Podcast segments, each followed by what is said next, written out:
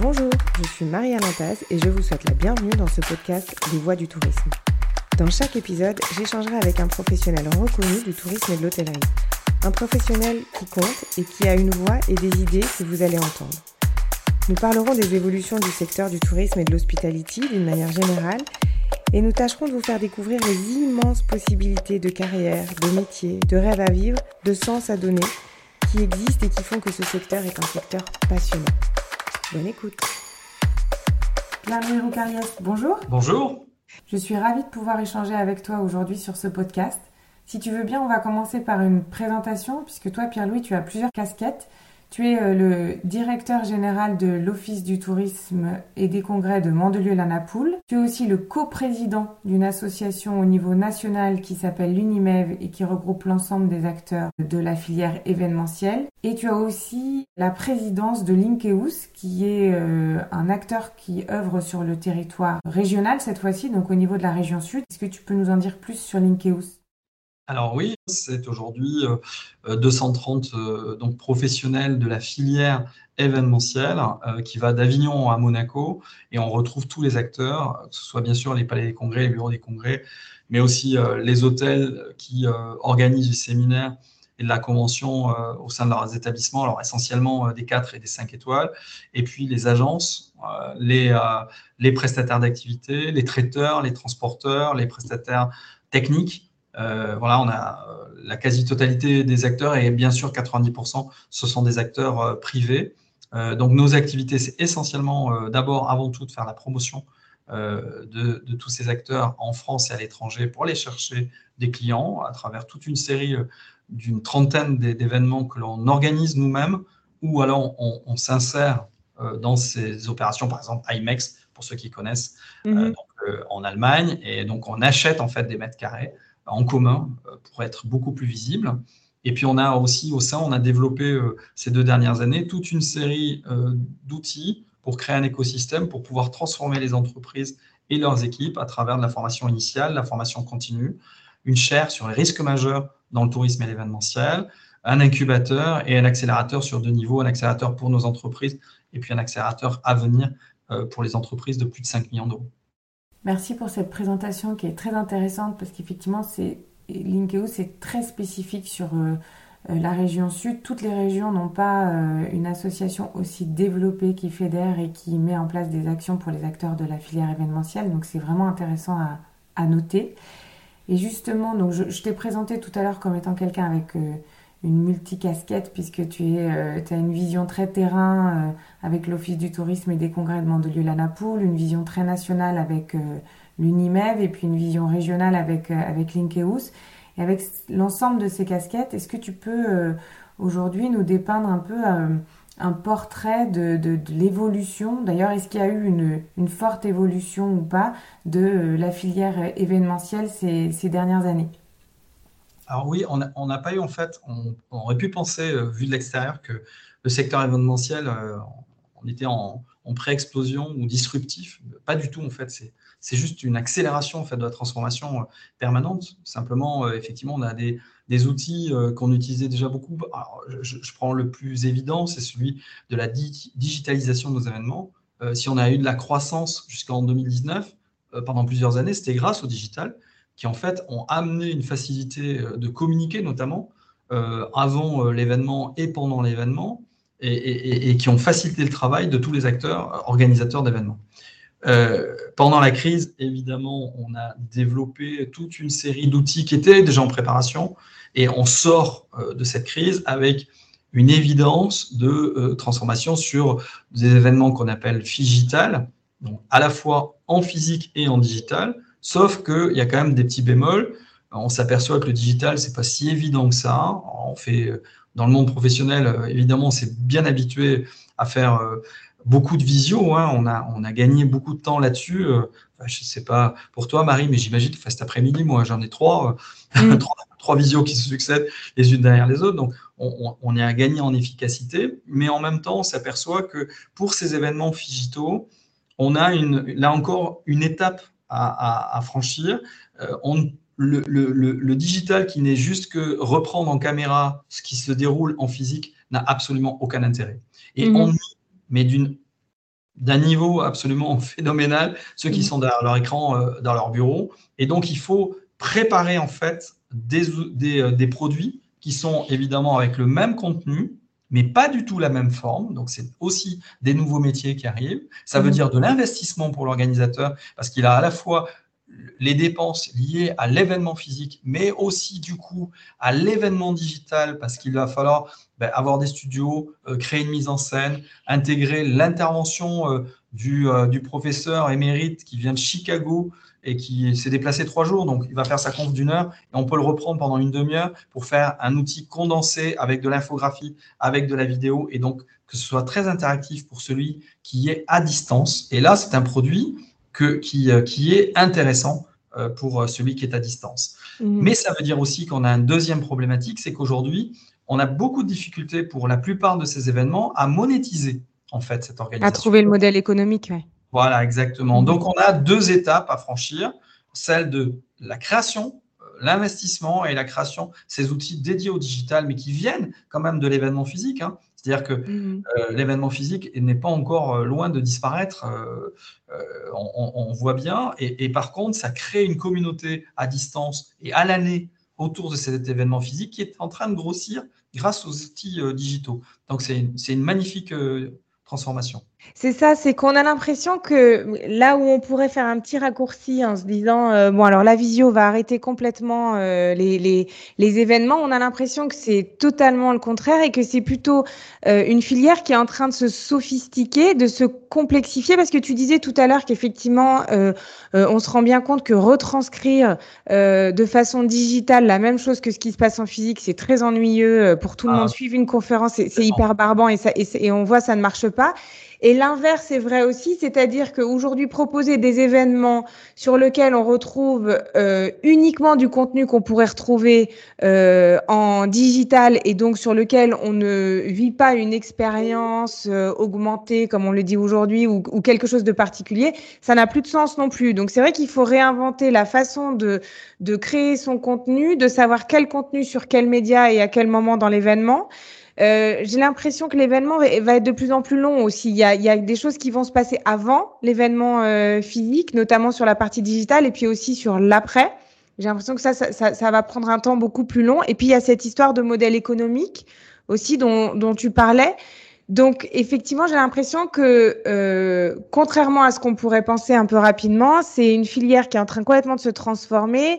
Euh, qui est en train de se sophistiquer, dans laquelle il y a encore beaucoup de choses à faire et dans laquelle effectivement il va falloir faire évoluer euh, les compétences et les métiers.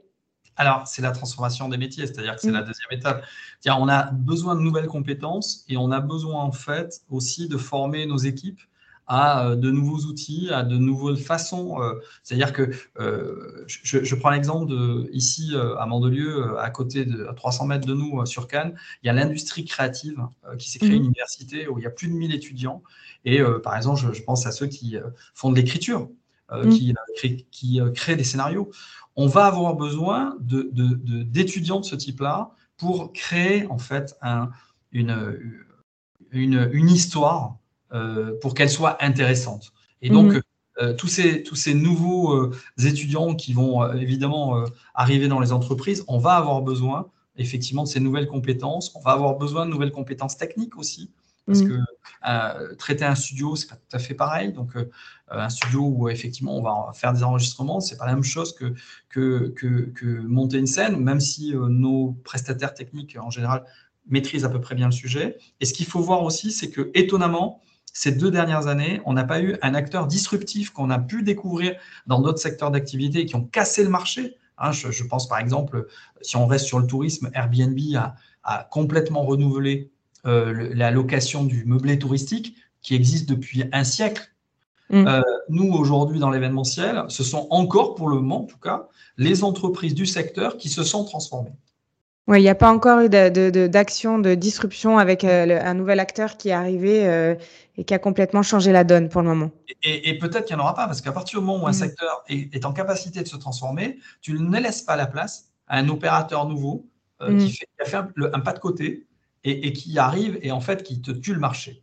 Mm. Et, donc, tant que les acteurs en fait se remettent en question en permanence et, suivent l'évolution technologique, bah ça donne moins de place à un nouvel entrant. parce que voilà, il n'y a pas la place, clairement. Alors, euh, pour continuer un peu là-dessus, c'est difficile de, je pense, de projeter des, peut-être des, avec précision euh, les métiers euh, qui, qui, vont, qui vont arriver demain. Mais est-ce qu'on peut essayer quand même pour aider les, les auditeurs un peu à comprendre vers quoi va aller la filière?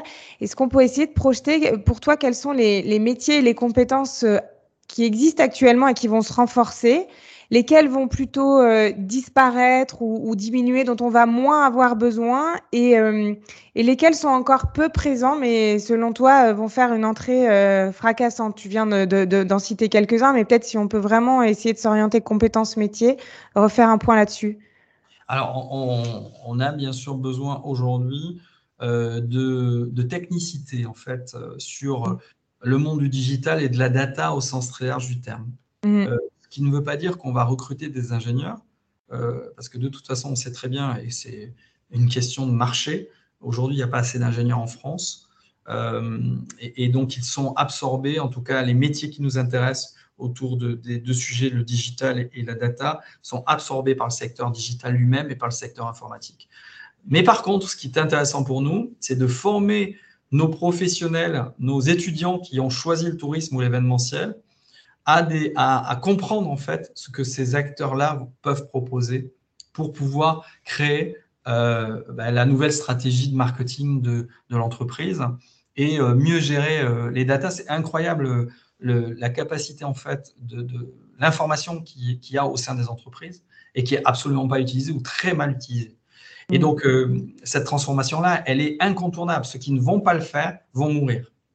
Et donc, et donc si on ne les aide pas, à, créer ces nouvelles filières, à, permettre à ces étudiants d'être véritablement formés quand ils sortent et d'être pertinents pour les entreprises, eh bien, on verra les entreprises mourir, faute d'avoir pu se transformer et faute mhm. d'avoir trouvé en fait les étudiants pour euh, se former. Donc voilà, c'est autour du digital, c'est autour. Alors attention hein, pour les auditeurs, quand je parle de digital, c'est pas de savoir faire un post sur Facebook. Hein.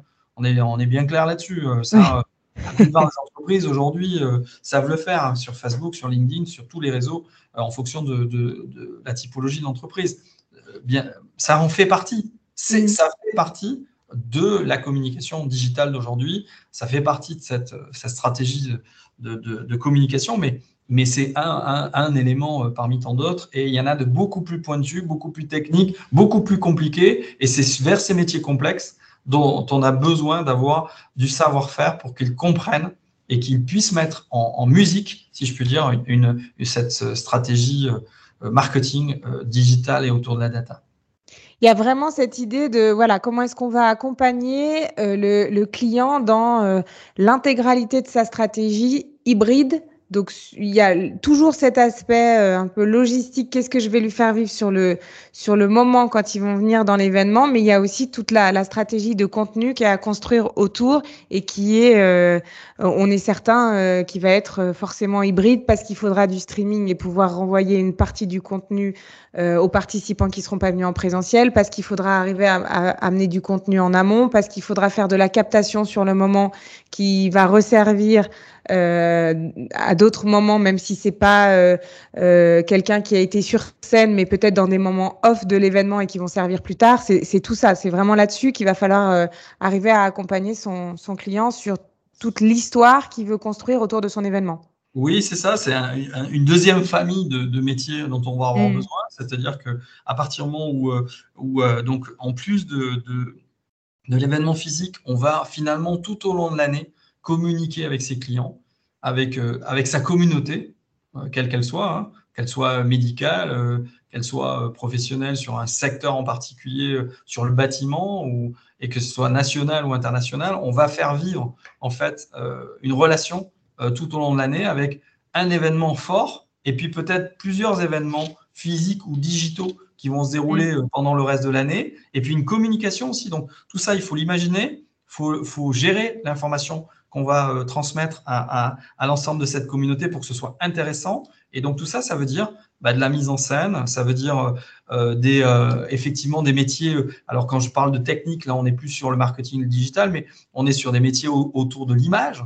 Mm. Et à la fois, bien sûr, en technique, c'est-à-dire pouvoir maîtriser les outils techniques qu'on va utiliser pour, pour un studio, pour faire l'enregistrement, pour mettre en boîte, comme on dit, ces images ou, ce son, comme on le fait là cet après-midi avec toi, Marie. Et, mm. puis, et, puis, aussi également donc, la mise en scène de, de ce contenu, parce qu'on ne peut pas, la, la problématique c'est que si on l'envoie brut, eh bien ça n'a aucun intérêt euh, pour celui qui va être, euh, qui va récupérer cette information si on la met pas, euh, si on raconte pas une histoire qui est intéressante, qui est passionnante et qui utilise tous les outils qui sont à notre disposition aujourd'hui, comme l'infographie, la vidéo et, d'autres bien sûr mm. Que l'on peut utiliser à travers ces outils digitaux. Est-ce que les métiers euh, plus traditionnels de l'événementiel, qui sont peut-être dans, dans, les esprits euh, des, auditeurs, sur notamment euh, vraiment l'organisation de l'événement, les, tous les aspects logistiques, d'accueil, d'hospitality aussi, vont, vont, vont se renforcer d'une certaine manière ou est-ce qu'ils vont être voués à disparaître? Comment tu vois ça? Bah, oui, ce qu'on pourrait dire, par exemple, le chef de projet événementiel qui est dans une agence ou, dans un palais des congrès, ben, en fait, euh, non, moi je pense que ce métier-là va rester. Il va, il va devoir prendre en compte évidemment tout ce qu'on vient d'évoquer.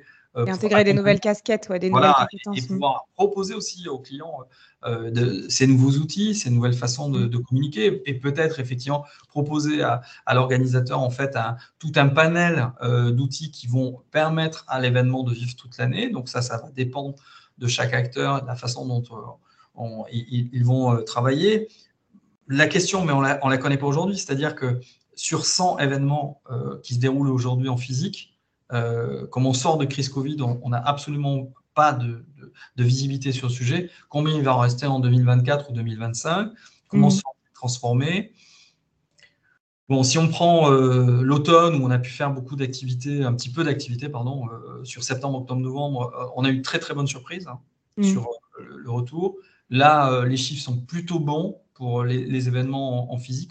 Peut-être pour, euh, pour, terminer, euh, on voit qu'il y, a donc euh, pas mal de choses qui vont arriver, qui vont, qui vont évoluer. On, on, peut se poser la question de, effectivement, de comment les, les, écoles vont réussir à, à former les étudiants et accompagner cette génération sur ces, sur ces métiers. J'imagine qu'il y a un enjeu fort de, euh, de collaboration entre euh, les professionnels et les écoles pour arriver à, former au mieux et à préparer au mieux cette, euh, cette génération dans, les métiers de demain bah oui, ça va encore peser sur les entreprises, c'est-à-dire qu'il va falloir mettre les mains dans le cambouis, hein. c'est-à-dire que si on veut effectivement, comme la plupart des secteurs d'ailleurs, la plupart des filières disent, il faut que les formations, il faut que les étudiants, quand ils arrivent, ils soient au plus près des attentes des entreprises. Mmh. Certes, c'est un constat qui est réel. Simplement, euh, pour que ça marche, il faut que les entreprises acceptent de prendre un petit peu de temps. Euh, les dirigeants prennent un peu de temps, leur cadre aussi, pour qu'effectivement on transmette la, bonne information aux, écoles pour leur dire voilà quel type de formation, voilà quel type de métier nous avons besoin pour qu'effectivement bah, ces établissements fassent le nécessaire pour se transformer eux-mêmes.